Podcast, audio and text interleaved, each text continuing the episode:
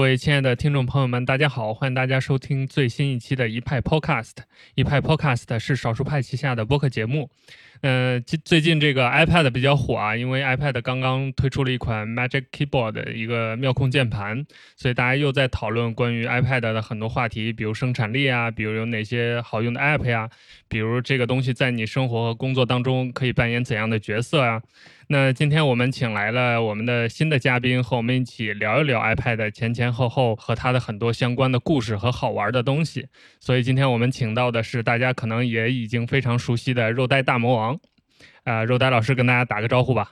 大家好，我是肉呆大魔王啊，这个知名，这个这一个知名什知名博主啊，先给自己定个调，我生怕别人不认识我，太自卑了。呃，我觉得可能国内这个在微博上经常关注科技数码圈的，应该多少都知道肉呆老师吧？哎，别这么说，所以冯文也关注我。我要这么说，他肯定得得说我膨胀，一波吸粉。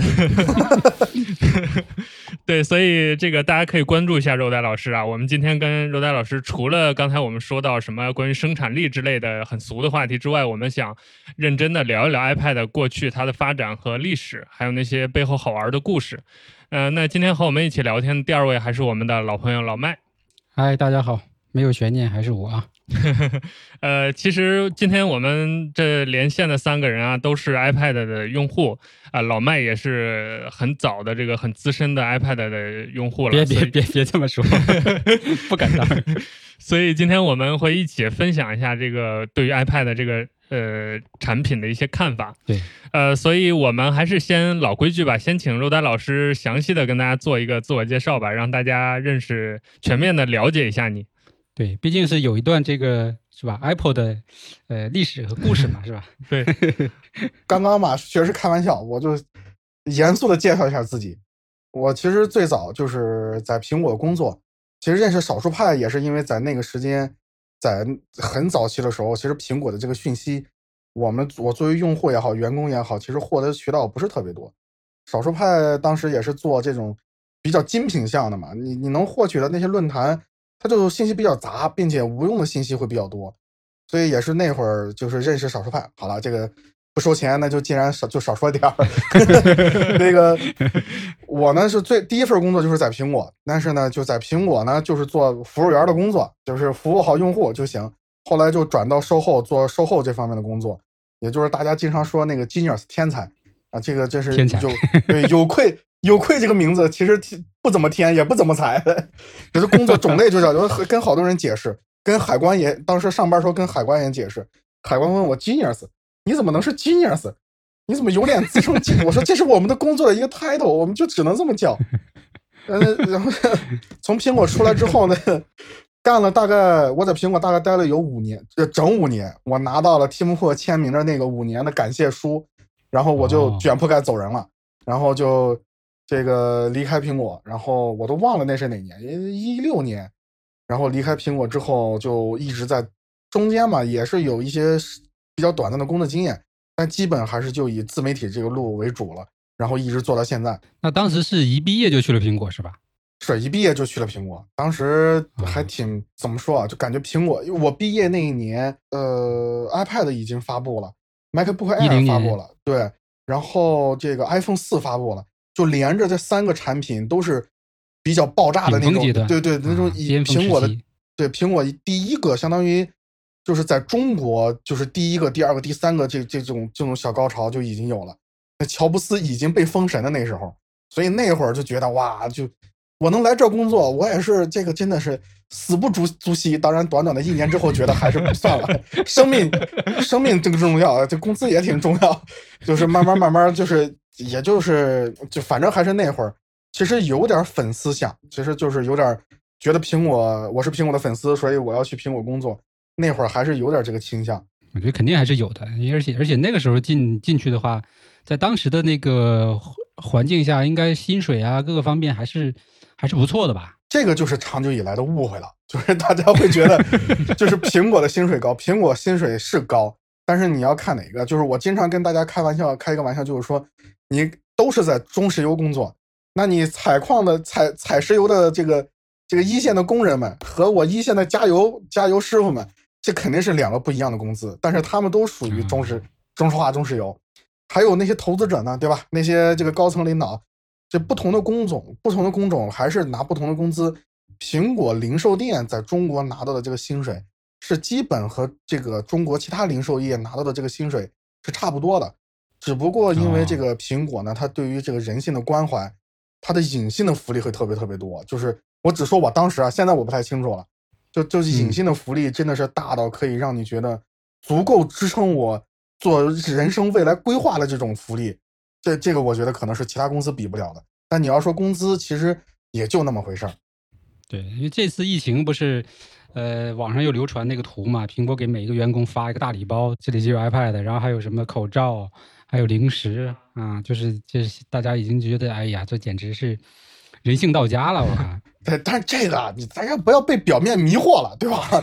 你 就是你看他也没有大规模的，大家都出来说啊，你看这个苹果都也送我了。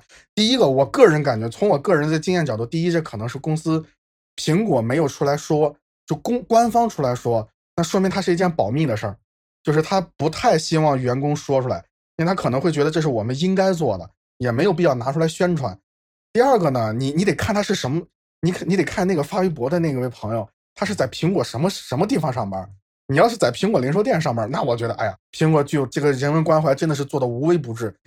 但是他那个明显是感觉给我一个，就是他。就那个那个朋那朋友的微博我也看，明显感觉是苹果让他在家办公，然后顺便给了他捎带了一些零食而已。就就所以就是，当然不是说就不给零售店的员工发这些福利就不算好公司。就我我前段时间在微博上看，就真的是有零售店的员工说过这件事情，他打车是公司是给报销的，不管你看咱们觉得就是说打个专车快车，然后公司给你报，这就已经仁至义尽了。就他说，就是我我们家旁边真的是因为疫情只能打专车。苹果说就给你报，打不到专车，他打了豪华车。你想豪华滴滴豪华车，那都是人下来给你开车门那个级别，公司该给报也给报，从来也没有说，就是我看他微博上原话就是说，公司从来没有对他这个费用产生质疑。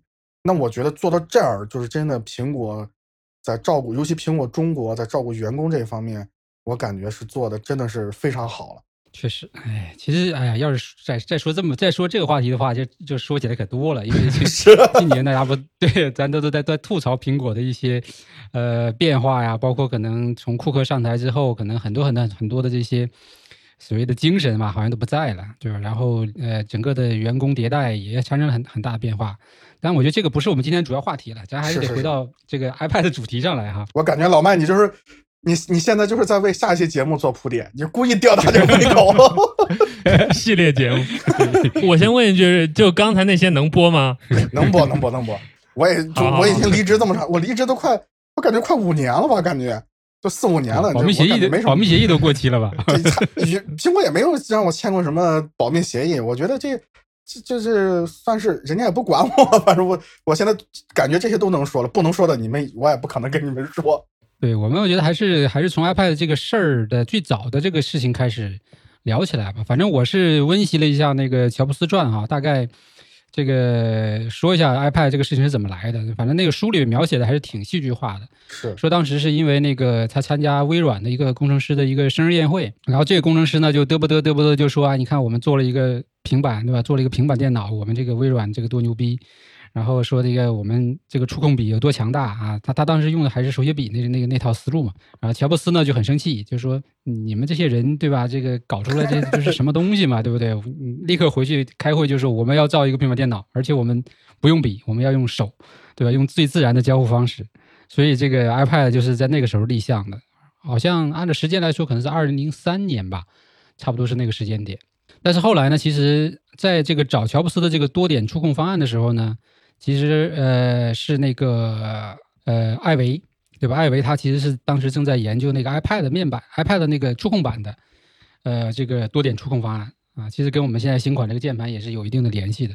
他其实把这个技术研究出来之后，他说，如果这个东西用在这个屏幕上，那这个价值会很大啊。然后后来就把这个方案给了那个乔布斯看了啊，乔布斯说这个东西不错，但是，呃，随后其实他们讨论就是说。这个东西应该先在手机上做，也就是后来他们开始研发 iPhone 这个事儿了嘛。所以 iPad 其实很早就有了这个方案，但是其实一直扔在那个地方，没有去去真正的去实践它，反而是在 iPhone 做好了之后，才把 iPad 这个事情又重新开始做的。那就基本就是差不多是七八年之后的事儿了。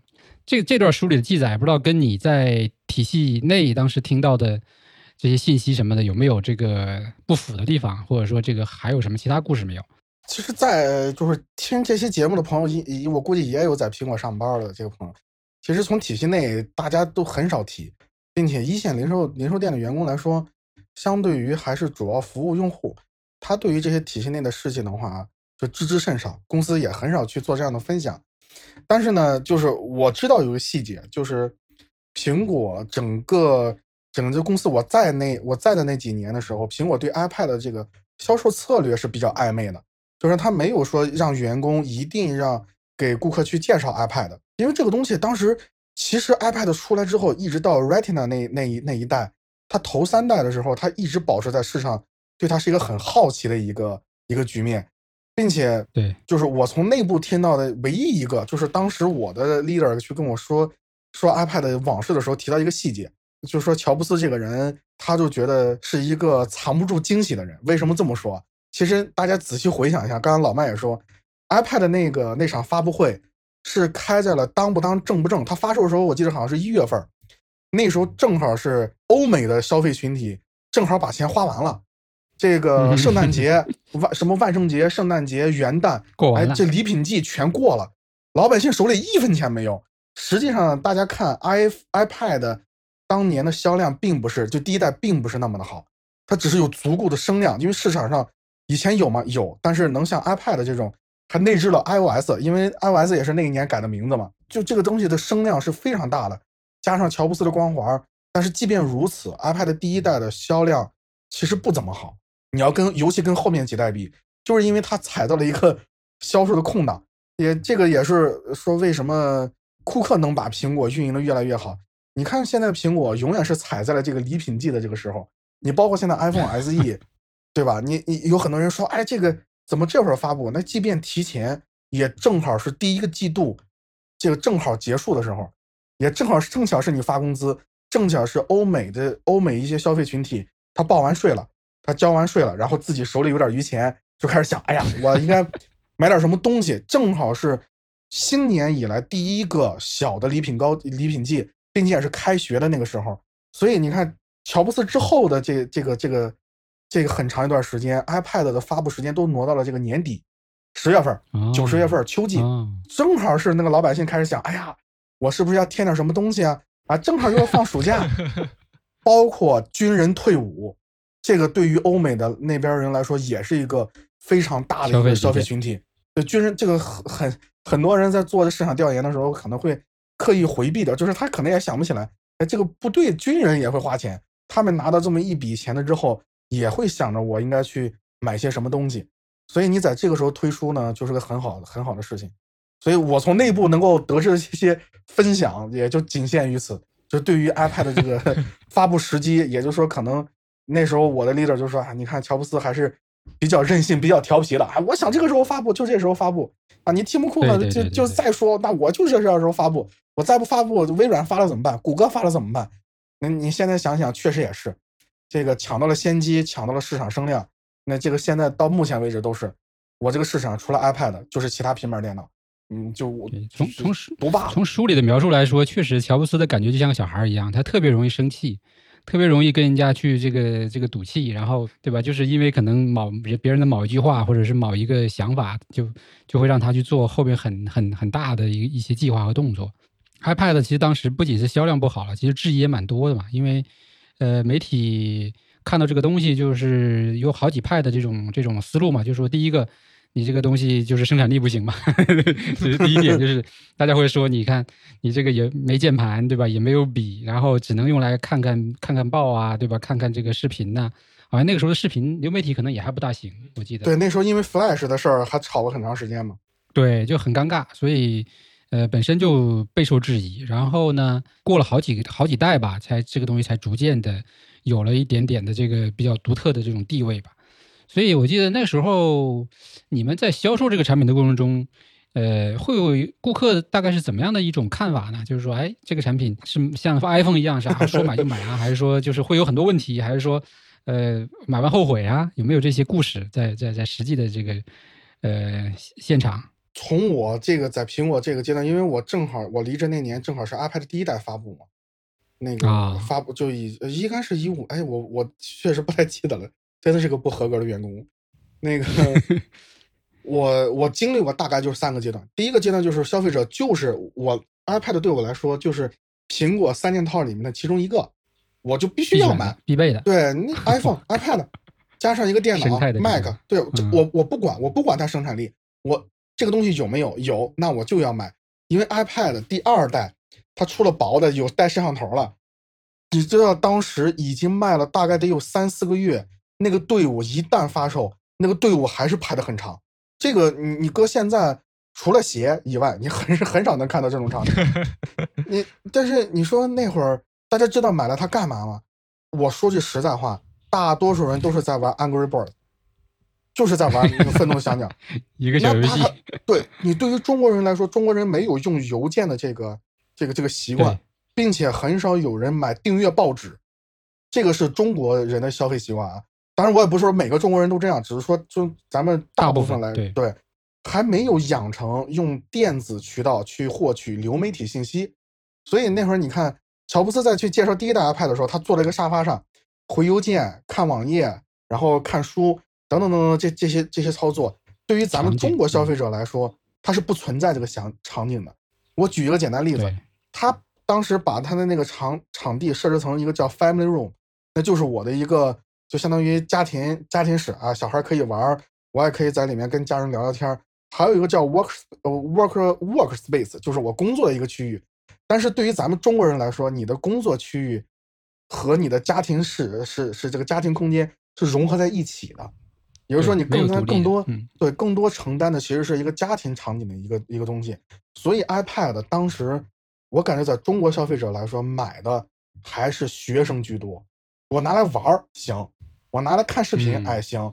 你说我拿来拿来就干别的，哇你疯了吧？你买个这么大的东西，你不看视频，你不觉得你脑子瓦特了吗？就就其实很多消费者就是在刚开始就是这个阶段，后来慢慢慢慢发现，哎。iPad 又开始就是开始这个性能啊，开始要远超 iPhone 了。就是我记得是 Retina 那一代，它还发热嘛那一代，结果啊紧接着就发发发布了 iPad 又那个新的一代 iPad。从那个时候开始，大家发现 iPad 出现了产能过剩。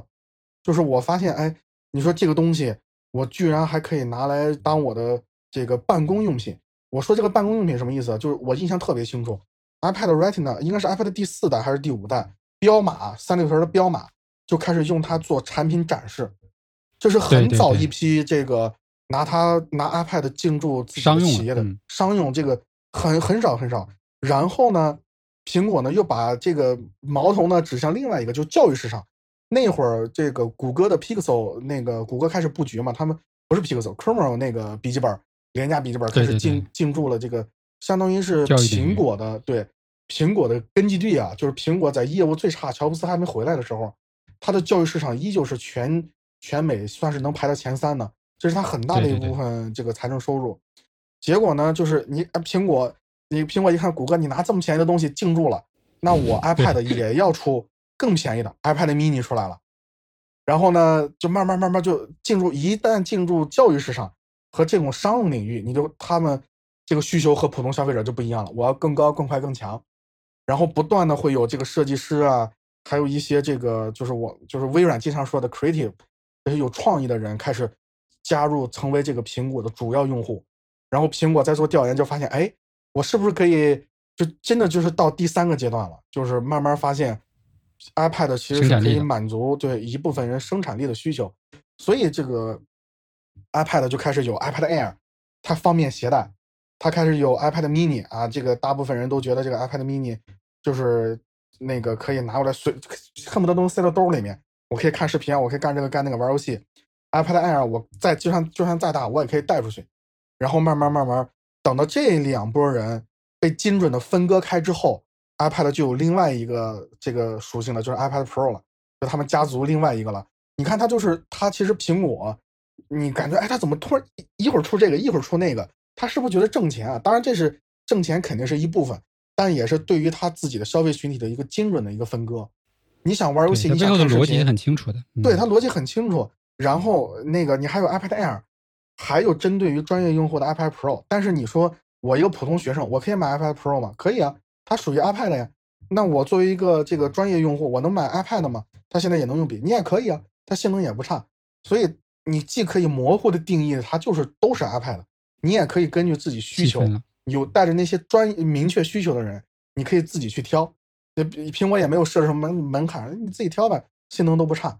所以就是就在我经历的，其实就是这三个阶段，大家从这个懵懂到逐渐清晰，到最后这个包括苹果自己对它这个产品定位也逐渐清晰起来，其实就是这三个阶段。这这其实这十年看下来，其实呃这个演变其实还是蛮合逻辑的。因为如果说我们只看开头和结尾的话，其实会觉得有点怪嘛。因为开头的时候，乔布斯。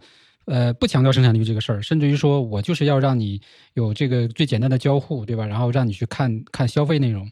但今天又回来加了键盘，又加了笔，那就会觉得说，哎，你大家就会调侃嘛，说你这是不是想把乔老爷子给气活了？是不是？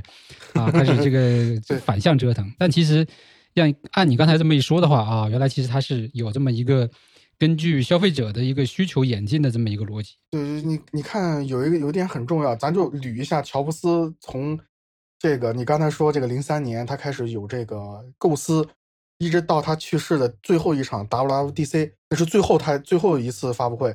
咱们就看这段时间，他刚开始说 OK，那个我们发那个要一定要有这个 iPad。他其实那会儿他说用手，但是他肯定也想到了这个东西肯定是会用到笔的。但是为什么没说？也可能就是这个咱们不去说，咱们就再往后看。OK，到了 iPhone 发布，iPhone 发布的时候说。他就说谁谁他妈想用这个触控笔是吧？然后还做了个很恶心，哈就这个表情。然后到然后呢，接着就就是接着就到 iPad 发布。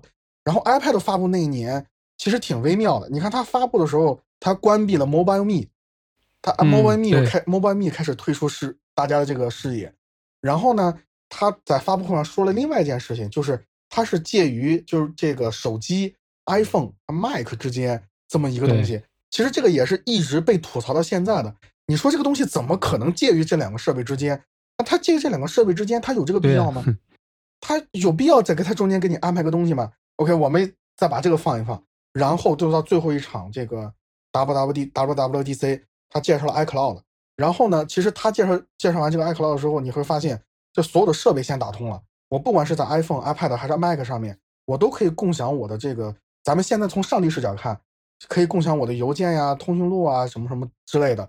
OK，这是第一步。所以，如果乔布斯还活着的话，那往后其实苹果生态也是会演进到现在这，就是我们不猜测会不会更好，咱们就说就保持在现在这个状态。你再回过来头回过头来去看的话，iPad 就变成了它生态中的一环。也就是说，当时大家不太理解的时候呢，其实是不太是它的整个的这个整个生态还没有形成一个完美的闭环。它还在不断的去吸收外部消费，就是就吸收更多的这个开发者加入到它这个开发的这个这个场景里面，它还没有更多更好的解决方案。所以呢，咱们现在看呢，就是 iPad，哎，为什么加笔？为什么还在继续？即使头两年 iPad 它没有一个很好的销量，为什么 iPad 还在生产，还在不断投入的研发？就是因为对苹果现在就就是在做苹果现在做的事情，它把软件和硬件。全部归为自己的其中一环，而不不去刻意区分说，OK，我有这个，我有那个，我有硬件，我还有软件。不，我们现在统一的全部就就叫 Apple，所有的软硬件产品都为 Apple Apple 的消费者服务。那这个时候你再去理解 iPad 的时候，你会发现，哦，就是其实它确实是介于手机和电脑之间的一个设备，因为现在也你也没有也没有别的设备介于他们三者之间了。Apple iPod 去砍了，然后其他东西。该砍的也砍了，就留了这些东西。呃，我的理解是，它其实并不是说，呃，为了做产品而做产品，而是希望就是我的产品能覆盖你消费者的所有场景，对吧？对，就是你你你你你希望你一天里面从早到晚，对吧？你从工作还是到生活，你都都不要离开我的 我的产品。其实这是它的核心目的，对吧？那他确实也做到了嘛。然后那那现在确实看来，当时其实呃乔老爷子讲的那些话，说白了都是纯粹叫什么现实扭曲立场，就是我为了让你信而造一个理由，但其实这不是我真正的内心目的。对这个，我说一个题外话，就是这个老板，你刚说叫现实扭曲力，对吧？对这个东西，其实怎么说，就我我我我在这里要给大家大家辟一个谣，就是这是我从苹果出来之后我发现那个事情。就这个东西啊，人人都有，只不过你没有被媒体发现。老麦，就我我我我随便举个例子啊，我随便举个例子，大家就明白。如果你现现在开车，警察把你拦下了，交警把你拦下了，说：“哎，同事，请出示一下你的这个驾驶证和这个行驶证。”你会感觉，哎呦，我是不是犯什么错了？我是不是刚才没有走走什么走这个公交车道了，还是压线了？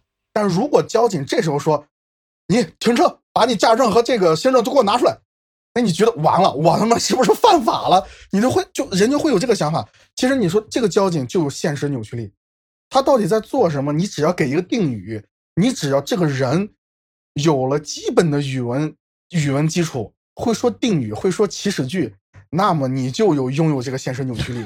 你比如说，咱们我再举个例子，爹妈要是叫你全名。你会浑身发抖。如果叫你的小名或者对吧，这个也是家长的现实扭曲力啊，对吧？你这这个其实不是一个特玄乎的事情，也不要 也不要就觉得有人，我跟你说，但凡有人拿这个说说我有我有现实扭曲力，我和乔布斯一样，他如果不是神经病，那么就是一个骗子。就大家可以拿这个去分别。嗯嗯。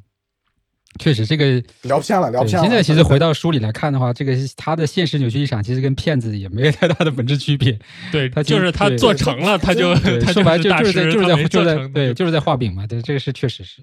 对啊，你说这你说这个东西对于咱们消费者来说，其实没有什么太大关系。你你进了一个地大卖场，人家说：“哎呦，这帅哥，你穿这个衣服真的特漂亮。”我们家衣服就是给你造的，这他妈就叫现实扭曲力。一旦你产生了购买欲望，那就完了，你就是被套牢了。说不好听的，那你就是韭菜了，对吧？所以这个没有必要给自己加个定义，说我是我是被现实扭曲力这个所束缚的韭菜。大家就是正常的买卖关系，不要把对方描述的那么神，也不要刻意的贬低自己。这正常的买卖没什么可说的。嗯，说到这儿的话，我就给大家补充一段故事嘛，因为这个 iPad 其实。出来之后呢，紧接着后边还有一个，呃，算模仿者吧，对吧？那就是呃，当时被惠普收掉的那个 Palm，呃，他出了一款叫 TouchPad，对，我知道你，我不知道你有有没有用过那个那个产品？我用过，我用过，你也用过是吧？当时我们反正算是国内，对，国内最最早去这个研究这个产品的那个社区嘛，因为我我们少儿派的前身，所以其实也蛮有蛮有趣的吧，因为那个产品出来呢。其实是这个当时惠普的一个比较比较大的计划，其实因为他看到苹果的生态越来越成功，他也想做这样的生态嘛，所以他收购了这个 Palm 的整个的这个呃系统体系，然后开始说我要把所有的这个我的旗下的产品，电脑、我的这个打印机，对吧？手机，然后加上 iPad，我也做一个全面的这种生态闭环。啊，然后那个产品其实硬件上，呃，用的其实基本都是这个 iPad 的边角料，因为因为在当时产量小嘛，他拿不到那个真正的就是那个大的这种定制元器件，所以只能是 iPad 那边不用的，或者说是这个淘汰下来的，然后他拿过来组装，组吧组吧就组了一个 TouchPad，然后确实没法跟人家比来，人家是全金属的，他弄个塑料的，然后还还比那个金属更重，对吧？但其实显得特廉价，但是它那个产品还是做了一在软件上还做了一些比较前前瞻性的东西，比如说那个无线充电嘛，对吧？当时应该是唯一一个 能无线充电的平板。我感觉迄今为止都是唯一一个支持，因为我现在我还不知道哪个还能支持。对，还有就是它那个就是那个叫 Touch to to Share 的那个功能，就是手机往这个 Home 键上一碰，就可以把手机的网页传到这个 Pad 上。对，那这个就是有点像今今天的这个这个。这个 AirDrop 这个这概念嘛，对吧？但但是实现的原理可能不大一样。但是当时其实还是蛮酷的，虽然那个传输效率其实是极不稳定和极极极慢的。它好像是用蓝牙配对然后完成。它好像不是那么简单，我感觉好像是用到了那个无线充电线圈的这种感应之类的。但那时候还没有很很明确的什么 NFC 的概念。哎，反正不知道它怎么实现的。总之就是你要碰啊碰啊碰，哎，一下子碰上了，唰，那个动画很漂亮，唰，这边弹出来了。是是是是，对。但是随后反正这个事情就不了了之了嘛，也只上市了几个月就被砍掉了，所以是有这么段故事的。在之后的话，好像其他的平板就就就没有什么特别惊艳的了吧？因为后面谷歌也好啊，包括今天华为啊，他们小米也中间搞了一段。摩托罗拉那会儿对摩托罗拉也出，那摩托又搞了一个路径是那个呃一个就是有点类似于今天 TNT 那个概念嘛，把手机插在一个类似笔记本的那样的一个一个一个模块上是吧？反正大大家在这个事情上也是各种折腾吧，就是如何让平板变生产力，或者说让手机变成生产力这样的一个事情上。像肉呆，平时你做一个算是自媒体工作者吧，也做影片，然后也写写写东西。像你平时有什么在 iPad 上的工作技巧啊，或者是常用哪些 App 呀，都可以跟大家推荐一下。包括你的工作流啊，也可以分享一下。你说完了，我再说。对，行，我我跟你说，我我就就得我先说，你再说，因为我这是个砖，得把你抛出来。因为我我用 iPad 从。特别不精致。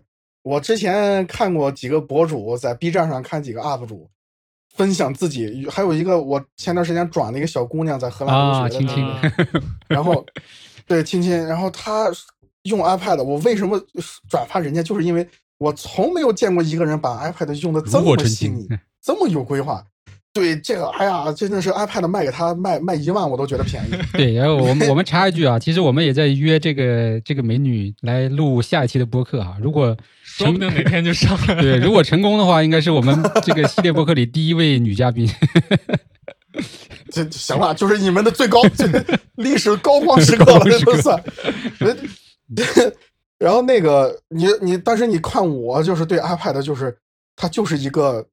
我可能电脑不在旁边，然后突然间有了它，我感觉哇，好好幸运啊！我居然当时下了订单买了它，所以就就 iPad 对于我来说，它其实是个工作补充。但是你要说我在上面多做做很多工作，其实我跟绝大多数朋友的意见不太一样。我感觉小活用 iPad，比如说我发个微博，这是不合适的，对我来说特别不合适。为什么？比如说，假设我要现在发一个微博，就比如说夸一下今天的天气。iPad 是没有办法让我思考的。我我跟大家解释一下为什么。我如果现在用的电脑，各个应用程序之间的切换真的是非常非常快。我只要是这个 Command 加 Tab 两个键就可以切换，并且它有很多的这个插件可以让我快速的搜索检索这个网页和本地的结果。但是对于 iPad 来说，我需要等，那这个等的时间很可能就打断我的思考。明白，明白。就它没有办法这么很快的给很很快很闲。衔接很快的给我不断的提供我想要的内容，这个对于不是并不是说它多多任务工作流流不起来，是吧？对它它没有办法这么及时的给你 push 你想要的内容。比如说我现在搜索一个东西，比如说我现在现在想搜这个 iPad 的历史，如果我用 iPad，可能我先要打开网页，然后一个我一个网页去处理。但是对于 Mac 来说，我在 Mac 上面呢，我可以打开多个浏览器，然后它之间的切换其实很快很快就能完成。但这个只可意会不可言传啊！我能感受这种 iPad，你还要等它，对 iPad，你还要等它载入，然后你要复制粘贴，然后再切换到这个微博上，或者切换到你的这个这个记事本上，你要整理的这个笔记上，这这中间那个过程很很可能就因为就很难受一些不流畅呀，或者说是对，就会打断你的思考。所以很多小活我是绝对不会在 iPad 上干的。但是呢，你对于那种做起来比较复杂，比如说。那个刚刚你们问我，就是在 iPad 上面会有什么软件去推荐？就是那个剪片的叫，哎呀，我又忘人家叫叫叫是叫什么来着？撸啊，这撸什么我忘了。Lumia Fusion。对，Lumia Fusion 这个这个软件，这我这是我最常用的。为什么？就是因为它首先它云，它可以给我那么长时间，让我足够沉下心来去想我这个片子大概要剪成什么样子。它这个就是你如果用 Mac 的话，就给我一个感觉就是我要好好去做这个片子了。但是在 iPad 上面的话。它会很快的把你的复杂的信息流整理成一个，它会更加专注。但是你用 Mac 的话，可能就会被其他东西吸引，不是说啊，我要想看微博或者怎么怎么样，而是 Mac 可以可以干的事情更多，你很容易把自己很多想法去加进去，因为你实现这个想法太简单了。但在 iPad 上不是，iPad 它实现你的这个想法还目前还没有那么多。你想实现这个功能的时候，哎，OK，我发现哎不行，这是我在用 iPad。所以它会很容易让我聚焦到问题的本质。它对于我处理这些工作来说，去完成一个想法，去让想法从零到有，这个过程用 iPad 是真的是没有其他工具可以比得上。所以我现在剪片的，包括前段时间我跟我我跟我媳妇儿去商量我们怎么拍那个家暴的那个 那那些镜头的时候，基本就是用 iPad 去完成的。去画那些草稿，你用 Mac 不可能，你就会有很多想法想加进去，它没有办法保证你的始终如一，坚持的你那就是一直坚持你那条线，很多打乱了，打乱你会发现，想法越多效率越低。但是 iPad 不是，你想法越简单，它会更快的帮你去实现你的想法，先告诉你的想法现实不现实，实现起来会遇到什么困难。所以这是我跟别人不太一样的这个地方，就拿 iPad。干大活而不是干小活这个其实说的说的很很很到位了。其实我我们刚好前面也在轻微讨论了一下这个事儿哈。其实，嗯，我就我们造一个词儿吧，叫这个垂直生产力。iPad 的生产力你要要分开两个层面来看，就是如果说是那种通用型生产力，iPad 确实不如我们的电脑，对吧？因为你在这种比较是日常性的工作的时候，你要不断的切换各个各个的界面呐，或者各个的程序。呃，因为特别是在还没有出现这个妙控键盘的时候，那其实是非常的繁琐，甚至于说你要键盘和触控来回折腾，这个其实是非常要命的。就是你刚才说的就会打断，甚至说你写篇文章你都觉得很难受，因为你移光标移移动光标的时候要跑到跑到屏幕上来戳，所以这个我觉得就是通用生产力 确实 iPad 之前本来也不太好，那之后的话呢，我觉得有了妙控键盘的话应该会好一点啊，因为那天。我拿到之后，我是觉得很爽了，反正，但是现在又又又被同事拿去做视频了。然后，但是垂直生产力这件事情上，我觉得其实才是真正 iPad 的价值所在。包括你专门来做绘图，专门来做视频处理，那可能未来它它现在这个新的最新版本加了这个呃三 D 景深摄像头是吧？可能还会直接进进入到某一些专属的行业里面去来处理东西，甚至于说可能医疗啊、什么维修啊，对吧？这些东西，所以。就大家可能在争生产力这件事情上，首先要把这两个东西分清楚，对吧？在专业生产力或者垂直生产力这个层面，iPad 已经很强了，你不能否定它这块的这个价值和它的这个潜力。但是通用生产力这件事儿，哎，这个就因人而异了。有的人肯定还是用得好，咱也不能说这个一定说这个就不行，对吧？特别是那种工作流非常清晰的，它可能是刚好把几个好的应用的这个流串的非常清楚，然后它就非常固定的是按这个流来做，对吧？但是像我们这种比较杂的。那我觉得就就很麻烦，因为你就要涉及到各种切换，而且呢，切换到某一个东西上的时候，发现哎，它在 Mac 这个 iPad 上的版本又不支持这个某些东西，啊，这事儿就挂这儿了，所以就非常的难受。对，包括 iPad OS 的它的这个睡眠机制、应用程序的唤醒机制，你说你个网页正在查东西呢，它有时候可能永啥时候都不关闭，但是你你你中间千万不要打开淘宝和京东。你只要打开淘宝和京东，你之前的东西都要重新载入了。太耗内存了。对，这这个东西不是说你那个就想想，哎呀，我想想就行呢。它是对于很多东西，它会有现实考量。包括就是说，微博上很多人问我，就是就是这个我我我要不要买一个 iPad Pro？我说你有这个需求吗？说哎，我现在就是上班。我需要去做 PPT 给老板做展示，我说你打住，你绝对不是他的目标用户。你的老板愿意在那等你两分钟吗？两分钟，这个两分钟，他说，哎，是应用特别卡吗？我说不是，是因为你比如说，我现在要打开 Power 那个一个 PPT，对吧？你觉得哇，我现在不用 U 盘，所有的都存在一个 Cloud 上面，存在这个百度网盘或者是什么网 网盘上面，你不要下载啊？对对啊，你加载你加载不需要时间吗？万一网络不好呢？你的工作，咱们大多数人的工作是无法承受“万一”这两个字儿的。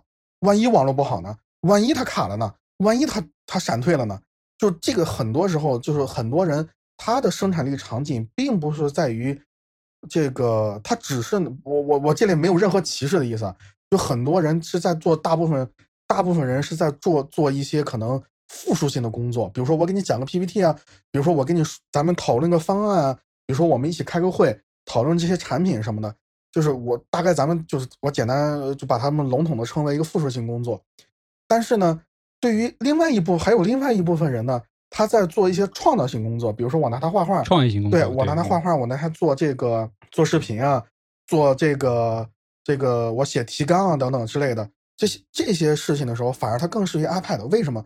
因为你看起来他的工作是稍微比较清亮的，但是。你想想，就是我，我就经常那个那个朋友是广告公司的，我就我就问他，我说你一个 PPT，你告诉我有多大？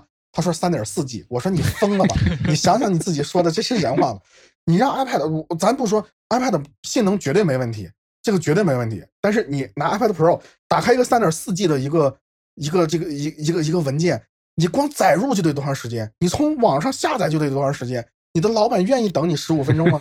真的，咱千兆的网络下载一个三点四 G 的一个东西，真的还都得得等等个几分钟，对吧？那你更何况你说你办公室企业呢？企业给你一百兆，那都是老板真的是佛性，就善心大发了。那你那会儿，你说你的这个生产力在哪？很多时候，我就跟很多网友也在这个掰扯这件事儿。生产力不是别人给你定义的，是你自己给你自己定义的。咱讲最简单的事情，如果你买一个一万多的 iPad，iPad Pro，你在一个月之内或者三个月，最长三个月之内，你就能把这笔像这笔钱翻番，你能挣，你能挣两万多。我告诉你，iPad 就觉得你现在毫不犹豫你就买去，赶紧下单。但如果你买来之后，你发现买了一年了，它用加起来用的时间都不到一个月，你为什么要买它？爱奇艺嘛，天天爱奇艺。对你天天看爱奇艺，你能获得很多让你感到自身感到愉悦，对吧？那也没问题，就怕你什么呀？就给自己就想想想自己小时候买小霸王。啊，口口声声说为了学习，谁还不知道你玩超级玛丽？对，就对吧？那这这个就是你给就没有必要。这家长说你买了是不是学习？我是为了学习，但是不是为了学习你自己心里清楚。别人你看那广告拍的高大上，就觉得我也是广告中的男女主角啊，我拿它一定能纵享纵享成功人成成功人生。这个你这这这这不可能啊！你得考虑考虑自己自身需求，你再说我买 iPad，你总不能。我买了之后，我发现它没用，然后我站出来骂娘，这这什么生产力，一点生产力都没有，这个就有点这个有有有有有点不合适了。下一个电脑何必是电脑？对呀，你下个电脑还得是电脑。你像对于很多朋友来说，你下个电脑，你下个电脑还得是电脑。你你你老板也得这么说，你下个电脑，你必须给我买电脑，你不要给我买个什么 iPad。这这个这这个还是看个人，还是看个人。这个又可以造个词儿了，就叫呃想象中的生产力。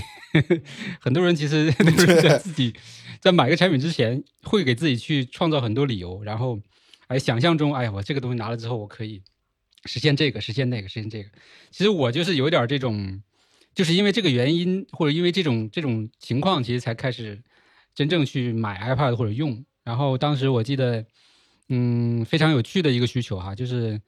我记得当时二零一七年的时候吧，当时公司正在那个搞融资嘛，所以我要经常去见投资人，然后呢就会发现，哎呀，就见投资人，你用麦克去跟人家讲这个 BP 啊，讲这个产品啊，就非常的别扭嘛，对吧？因为那你要把键这个键盘转过去，然后屏幕又不能触控啊。然后后来我就说，这个拿个 iPad 就相当的这个有范儿，对吧？而且还一定要用买那个蜂窝版的，不能在现场连什么 WiFi 了，对吧？这个也是个痛点，因为。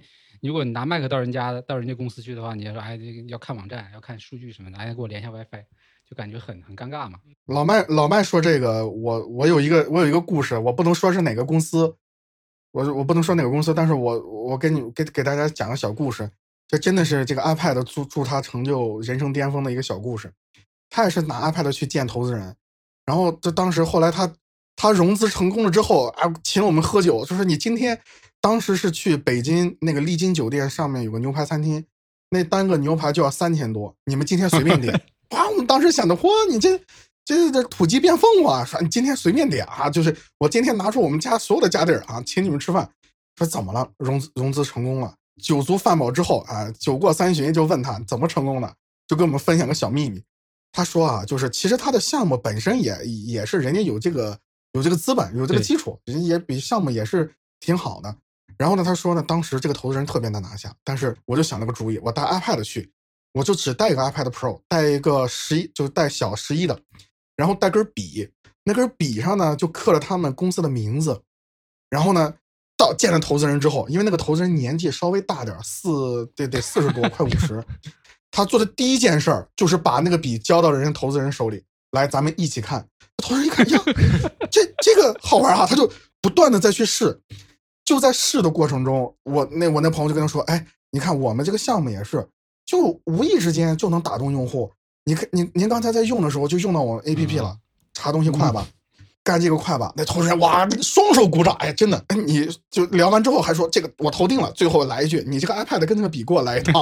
这就后来后来就就他跟我说，就是你你得巧妙的运用你身边的这些设备，让别人就他就说为什么呀？是因为你把笔给别人之后，他就对这个东西有一他会不由自主对这个他有个代入的一个场景，并且的话，他还有一定的这个怎么说啊？他会觉得有掌控力，觉得自己是一个主人啊！我你看我在这个拿着笔指点江山，但是旁边不拿笔的这个人呢，就感觉哎，你看小伙子给我讲的不错。大多数时候领导都是这样，拿个笔写个一个月，啊，这个成就感就上来了。那你说你拿着笔在那啊刷刷点点，那老板的存在感在在什么地方？后来我觉得这个哎还真是 iPad，你别说它真的有生产力，拿了几百万的投资，就所以这个大家考虑考虑啊，以后想求老婆买什么东西的时候，把根笔多个理由。那我刚才还以为是那啥呢？你说他在那个上面刻了字，我还以为还以为有另外一个故事，就是你看我们跟苹果公司建立了合作，没有这这个，我靠牛，这这这这个就。这个就有点过分了，对，但是，嗯，你这是正面正面故事啊，我其实刚好是个负面故事，我拿着 iPad 去见投资人失败，没有任何鸟用啊，最后项目该不投还是不投，而且当时我背的是那个，就是应该是第一代那个 Pro 吧，嗯，还是就是挺贵的，也还是蜂窝版，差不多买下来连连笔带键盘什么也将近九千来块了，我咋记得，就天天就背着在那在北京那时候。差不多那两三天见了七八家吧，反正去了基本就被人家 pass 在那儿，什么 iPad 不 iPad，有的时候都不不用你拿出 iPad，就问几句，问几句关键关键东西就被你 pass 了，所以当时真的是非常的那个情绪非常失落，而且我当时背了一个包，我背着一个包呢，iPad 放在那个侧侧面的那种，它是侧拉链的，被人家毙了嘛，心情不好嘛，这拉链都没拉，你知道吧？iPad C 里边我就背着就走了，结果在北京地铁站里边啪叽。那 iPad 直接从那个侧袋里滑下来，梆摔在地上，摔了一个大坑，把那个，呃，还还好啊，质质量还是很好的。水平就是在在那个边角摔了一个大坑。我说这个好，这就是作为我对人生耻辱的一个印记。这个 iPad 现在还在吗？哎，送人了，送人了。那这个其实就是当时我呃给自己找的理由，结果证实。不好使啊！但是你看，你也你也提供了一个正面案例嘛。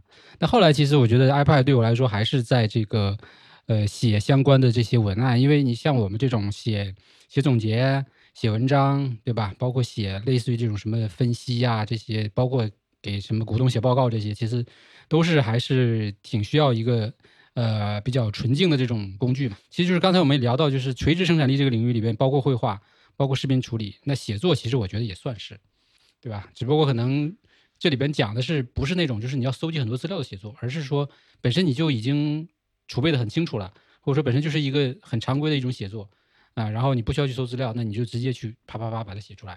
对，所以我我我会推荐很多现在正在上大学或者你读研啊，有这种有这种需求的朋友去买 iPad，呃，iPad 也只要能它只要能接笔，iPad 我记得 iPad mini、iPad 和 iPad Pro 都可以。你只要有这种需求，我觉得是它比较适合这种。我拿相机啪拍一下，因为现在 iPad 的这个 iPad Pro 的这个相机其实跟 iPhone 是一样的，就是你反正用起来是没差。这个这个整个拍摄质量什么的还都是不错。然后你去做笔记，因为你是记录信息和处理信息的时候，那这个它 iPad 的作用就相对比较大。但是如果说你是拿它去怎么说去获取信息、获取内容。那这个其实怎么说啊？我个人觉得还是电脑比较合适。有很多朋友说，对我要是写论文呢，我说其实写论文我就不太建议你买 iPad Pro。你比如说你上课做个笔记，对吧？你现在要复习一个什么功课，能让你保持专注，能让它这个生产力工具一旦是让你用于无形，那说明它的这个功能就到了。如果你必须提醒自己，我有 iPad，我得用啊，我得用 iPad 这个。祝我成就人生巅峰啊！这个什么的，那就说明它本身本身它并不是一个多对你对对于个人来说不是一个特别合格的一个所谓的生产力工具了。形式大于意义，嗯，对，我觉得也是，大家也得冷静的去思考一下这个问题。对，其实这个基本上我们觉得我们今天总结的还是比较清楚吧，就是比如说有很多的关键词哈，想象中的生产力。对吧？通用生产力以及这个垂直生产力，对，基本上可以总结 整个 iPad 产品上的很多的争议了嘛，对吧？因为大家就是有的人吵啊，说这东西就是爱奇艺，有的人又说这个东西很厉害很强，那其实还真的是看你的这种需求场景来定的。所以每个人你在消费 iPad 的产品的时候，不管是去买 iPad Pro 还是买这个普通版的，还是说是要配这个键盘，尤其是现在这个键盘。这么贵，对吧？两千、两千四、两千五，嗯，对，两千六、两千三到两千六，在这个这个价位上来说，确实是你要想清楚啊。但是我觉得，反正从我的这个角度来讲啊，我觉得还是可以的，因为我本来有一个这个上一代的 Pro，然后再加上这个键盘，我觉得整个的那个呃很多的这个写作场景，我确实是就可以呃不再用电脑了，因为我我是每个周末我会去星巴克。基本固定的会去做一些事情在那里，然后就比较就比较习惯那个场景，所以那个时候那个时间点，一般来讲我也不想用 Mac，因为第一个就是你要连 WiFi，对吧？很麻烦。那星巴克的 WiFi 现在也不咋地，每次去都很慢，所以我都是要连热点。然后呢，Mac 的这个待机时间也相对来说不是很稳定，对，有时候就掉的很快，所以反正就各种麻烦。所以我其实还是愿意就是加个 iPad，还是蛮蛮爽的。所以这可能已经呃成为了一个习惯吧。然后我觉得。从我这个角度来讲，这个价值回馈率还是蛮高的嘛，毕竟，对吧？写一篇文章也还是值几个钱的，所以买个 iPad 也还是可以。但是其他的人，我觉得确实要想仔细一点，因为确实整个的成本太高了。建议我我的一个建议就是，就是分四步嘛，先明确你的需求，把需求列成一个一个表。第二步就是找出你最重要的三个需求。第三个就是看你这几个需求是否被现在的设备已经满足了。第四个就是你看你这个对于你这个看你的这个客观因素了，预算呀，或者是其他的一些客观因素。然后你这基本的这四步走完，你走到第二步的时候，一般就是就知道自己要不要了，因为你会发现自己需求都他妈是伪需求。你这 你这套东西不错，想让自己 对，因为你咱们你提需求是只有一个，就是他你真真正真真正正能复现的。你不能说，哎，我为了我让我生活更好，你能复现吗？不可能复现。你比如说，那什么叫能复现？就是我现在我要写东西，这个场景你是可以复现的。我要拿它记录东西，我你包括买手机也是，我要拍照，我想玩游戏，那这些都是可以复现的。你不能说，我想玩，我想让我自己玩游戏变那个上王者或者上黄金上钻石，那这个东西也不可以复现，对吧？就是你不要拿一些这个愿望去写成你的需求，你的愿望是有时候是不可实现的。但你的需求是可以复现的，你就找那些可以复现的需求，然后这么往后列，基本到第二步你就明白了啊！我就是想他妈花钱，我就是想买一个充电的，对吧？你这个这这你就看你客观因素吧，你钱够不够让你这个充这个门面，或者你你够不够让你对让你肆意的消费？如果不够的话，建议大家冷静。包括有很多人说我买这个 iPad 就为了办公，买这个 Mac 我应该买 Air 买买这个 Pro 啊，还是买什么什么东西？我说你就对，你就拿一个 U 盘，把你平常工作资料拷进去，你去零售店啪插上之后，你就看这个电脑能不能能不能行。它要是卡了，你就别买；它要是你用起来特舒服，你就立马下单。这个没有什么难的，这这对吧？你就拿你的日常工作资料拷到你 U 盘里面拿进去，因为现在那个零售店的 demo 能基本都有，你都是你日常用的。Office Office 有，剪片子有，对吧？写文字记录也有，包括游戏也有。你去零售店白嫖一下不就行了吗？你白嫖几次，你就发现，哎呀，对吧？你这零售员工也不会赶你，你就在那写 PPT 做 PPT，你不不会了，你还叫个员工过来教教你也行，对吧？你做完之后发现，哇，这个不行，它卡，那就说明这个配置不行。你再看看兜里的钱，哎呀，这个我兜里钱还行，那就往上再加。你到时候用到一个看到这个，哎，不卡也也不也不能说太卡，也不能说那个不卡，哎，你再看兜里的钱，哎呀，我就只能买这个配置了，那就买这个配置。所有的东西都是这样。你去买游戏机也是，你这好多人说我想买 PS 还是买 Xbox，你去人店里白嫖玩呀，你玩一下，你感觉一下，你感觉不行，这按键也不行，这个也不行，那就别买，你就换去另外一家。这这个对于大多数朋友来说，要明白这个厂商给你花这么多钱建这么一家店是为了干什么呢？不白嫖那就是吃亏。对呀，说到这儿，我觉得其实就是另外一个话题了嘛，就是关于这个。呃，消费决策这件事儿嘛，消费决策呢，首先第一不能信广告嘛，对吧？广告都是把最美好的那种理想啊，尤其苹果的广告 太美了，对吧？给你列出来。那另外一个就是你不能相信评测或者说这种很多的这种呃其他人给你提供的这种这种场景和和这种建议嘛，因为他是在他的这个呃决策基础之上的东西，不不一定适合你啊。这个其实也引到了我们最后可能聊一下关于这个。自媒体啊，包括最近的这个这个内容这些事儿吧，我觉得其实也也也也挺有意思的。对，我我现在，对我现在是有自己做了家公司。其实这个主要也就是，其实副业，我这家公司副业是做自媒体，其他还还在干一些其他的活儿那这个也说明一个问题：自媒体养活不了一个公司。就做的跟就就做媒体就跟跟老万你似的，你太太痛苦了。有你在前面这个趟路，我就不想走这条路了。好吧，好吧，真是这这个这这这是玩笑话了。但是如果说对于我个人来说，这个做一个自媒体公司的话，需要投入的还是比较大的，因为你要源源不断的提供提供内容。但是内容的创创作呢，如果只依靠一个人，是很快会玩完的。这个我觉得老麦你应该也有这个也有这个同感，就不可能。上一期跟何同学聊也是这个问题嘛。你指的一个人不太可能。那你要说遍地开花，我又做抖音，又做微博，又做这个快手，或者又做又做好多平台，YouTube 啊、B 站，你会发现你会把这个人榨干的。你把他榨干了，这几个平台可能都养不起。很多人说你是没钱吗？其实钱还另说，这个精力和创意。和内容这三个东西就会把人耗得死死的，就精疲力尽。对你，你并且是很快的就熬死。所以就是我我个人感觉，就对于我说，对于我来说做自媒体，其实我现在就是不限定平台了。我只要是你，比如说现在微博做得好，那就做微博；如果 B 站 B 站做起来，那就是做 B 站。但是呢，你无论怎么做，还是以内容取胜。就包括现在，现在就是开玩笑说做这个家暴系列，其实也是无意中去。无意中，我那天实在也是，人家同事都不在身边，还在隔离，那没办法，只能让自己媳妇上。看样是源于源于生活呀，这个事儿啊。对对是去艺术高于生活，来源于生活高于生活嘛，那不一定是真的。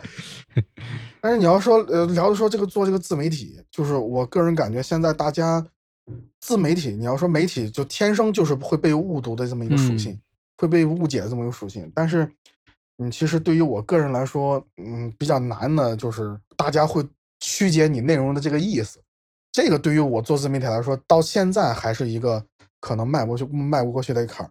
现在不能说是大家都能上网了，而是可能你以前面对的是比较一对一，就像少数派一样。以前我可能提供内容就给这些 Mac 用户，但是你现在呢，肯定不是了。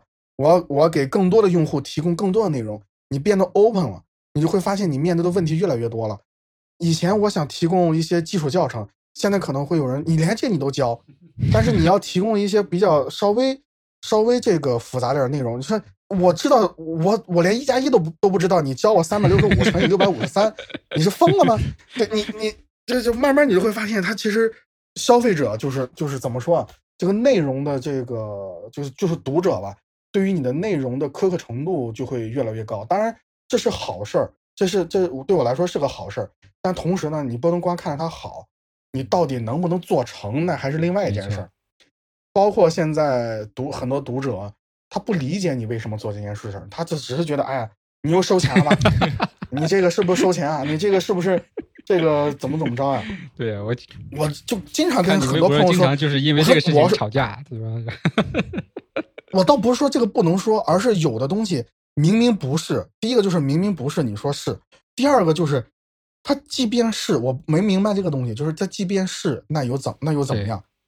因为我从来我跟所有的甲方都是说，我不引导你消费，我不说你这个东西你必须买，现在就买，因为我不是李佳琦，我们对你的这个产品的话，我不会，我不会对你的产品这这方面的话，就是这个购买属性，就一定跟用户说你必须要买，你不买你这辈子你就就遇不上了，我我不太愿意做这种。我更希望的话，就让他们去了解，多去试。但是很多消费者就觉得，那你这样，你就是让我买，你就是在收厂商的钱，在说他的好。但是有就没有想过一个问题：如果我只是单收钱，我无脑的推内容，那我就把人家官网上那些详细描述给你说出来了，我也不用对甲方负责，我也不用对用户负责，不用那么那么费心嘛。对，我就把那些东西给你念出来，好了，我这个视频就可以收钱了。那你觉得这样的视频，甲方傻吗？他会他会给你钱吗？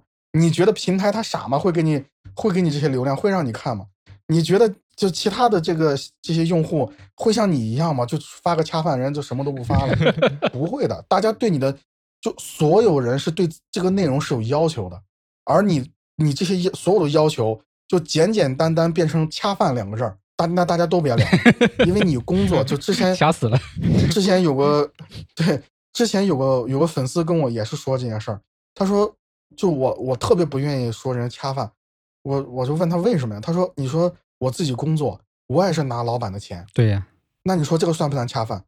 我我自己，我真的是我做方案的时候，他就跟我说，我真的是我做方案的时候，我明知道这个方案不行，我还要他们同意，那你说我这是不是恰烂饭？对对对，我拿工资，我能说，我能拍板说，老板你他妈是臭傻什么什么东西，对吧？那个字我就不说，我这钱我不要了，我我就是这个不行，不可能的，朋友，就他就跟我说，这你觉得这可能吗？嗯，这个很现实的现实的分析，对，你你说那这个是恰烂饭吗？我我真的是有点违背我自己的初衷。我觉得我做广告行业做这个东西，我就是要给顾顾客提供更好的这个内容。但是老板觉得，哎，你哐给我来个大字幕，哐哐哐给我上个什么音乐，那就是好。但是对于我们这个专业的人来说，这个不好，消费者不一定能接受。但不行啊，这老板说要，那就是得要。那你说老板还给你发工资，你能说这个钱我不要，我想坚持自己想法？你又面对厂商，就你厂商说啊，我出了一个什么这个割韭菜的机器，那厂商真的愿意吗？他不为了活下去吗？他为了活下去，你说他做这个这个东西，他的经费够不够？他的研发投入就这么多，我能提供的产品就是这样。那消费者到底是拿钱来投票，还是拿我们嘴投票？我个人觉得还是拿钱投票比较合适。所以你就看很多，其实很多人就是大家对于“恰饭”这两个字儿，其实是各方你说白了都不太愿意接受的这个这个内容，因为一旦扣上这两个字儿的话，并不是说你人品有问题，而是对于很多的努力，就是一种极快的否定。那那我就觉得你倒不如说取关我不看了。那我觉得这个这个反而就会更好的，因为道不同不相为谋。但是满天的去去就是我我教育孩子也是，不要这么快的去否定别人，就是我不行，我不要，我我拒绝这个东西，你一定要你哪你想要成长，一个人成长就必须给出建设性意见和接受建设性意见，你不管好的还是坏的。你你你上来就说老麦，我觉得你这个人不行。你听到的时候，我觉得我哪儿不行，我也不说，那 肯定你心里不好受。那我要那我要换个说法呢，老麦，我觉得你你啊长得比我瘦，我每次看见你我就烦，我心里特别不好受。你这个人居然比我瘦，那你可能就是哎呀，肉仔可能觉得我瘦，我下回我多吃点。嗯就是就是人这总是会成长的。你比如说你你要是老麦，你要是跟我说肉仔，我觉得你最近你这个你最近啊，你你真真的，我看你这个人你也不行。我也会想，我靠，心里犯嘀，我怎么得罪他？对，但你要跟我说，哎，肉丹，你最近可能吃胖了啊，你注意点身体啊，我也会接受啊，我也不会说那个老麦这个人不行，他见你就说你对胖，这个就是你你给人一个建设性，你你说啊，你多吃点什么粗粮啊什么东西的，你就会觉得这个人特别亲切。但是你一上来你就只说你这个人不行，你这个人长得好丑，你这个人好胖，你这个人好矮，就就会给人一种感觉，就是你只是一个特别肤浅的，只会拒绝别人的人。提出批评和表扬是非常简单的，批评和赞美给出来都特别简单。你拍的特牛逼，哎，你写的特别烂。其实你对于一个创内容创作者来说，这你哪怕夸他，你真牛逼，其实他也是不太接受。但是如果你换成一个说法，他反而能接受什么呀？哎，我觉得你写的这段啊，还可以再改善一下。对对对对对于人物的心心理心理状态，你可以再描述一下。你我觉得才够好。你现在写的我觉得不太行，反而他这个接他能接受。你说我。骂我骂的再难听，哎，我我是能接受的。为什么？大哥，你是在帮我呀，我以后我还得谢谢你呢。反而是那种就是，哎，你真牛逼，你写的太牛逼了。那个就是怎么无脑吹，其实也也不是一个特别对于这个创作者创作者有益的事情。所以我就老，我也是老跟身边的朋友，就是包括不能说粉丝吧，就是这些这些可能关注我的朋友说，就是咱大家给别人意见的时候，一定要给出积极具体的，或者说是一些。哪怕是没那么积极的，可能比较负面的，那也要给出一些具体的。对，这样对于你，对于别人来说，也是个非常好的成长。包括工作也是嘛，你工作里边你说一个，我他妈觉得这个领导特傻逼，哎呦，不好意思，我觉得这个领导特别特别傻，特别特别二。那你那你说领导，那你说这个大家只能附和啊，对对对，是是是。但是你要说了呢，我这这个同事，我觉得你啊，我觉得可能你做这件事情，我感受不是特别好。我希望你能在下次的时候呢，稍微注意一下你的语气，因为我听到我确实心里挺难受的。没人会觉得你是你是特别事儿，大家都会觉得你哎，你说这个确实不错，我我下回我一定改正。咱生活中夫妻之间也，夫妻之间的是另外一套话了啊，能 能挨顿媳妇打就过去的事儿，就咬牙往 忍住就可以了。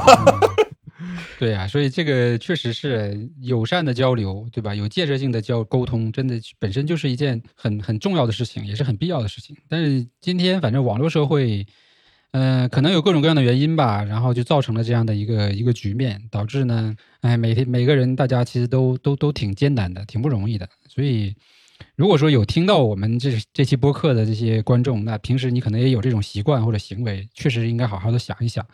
因为尤其是内容从业者吧，我觉得每个人都是挺不容易的，去呃在中间去平衡各种压力也好，或者说这种呃呃创意产出也好，其实都是很辛苦的。只是说呃你看不到，对吧？你也不知道啊背后的很多很多很多的故事也不清楚，对吧？比如说要怎么样去跟甲方做这种创意上的这种博弈啊，对吧？被人家不断的否定啊，以及说。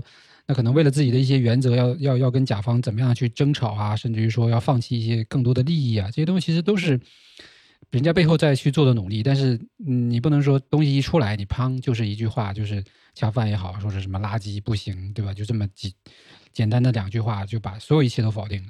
那这个其实我觉得是真的挺非常非常严重的一个问题。媒体领域也好，或者自媒体行业也好，确实有一些人啊是那种比较投机性的，就是他来可能就是为了。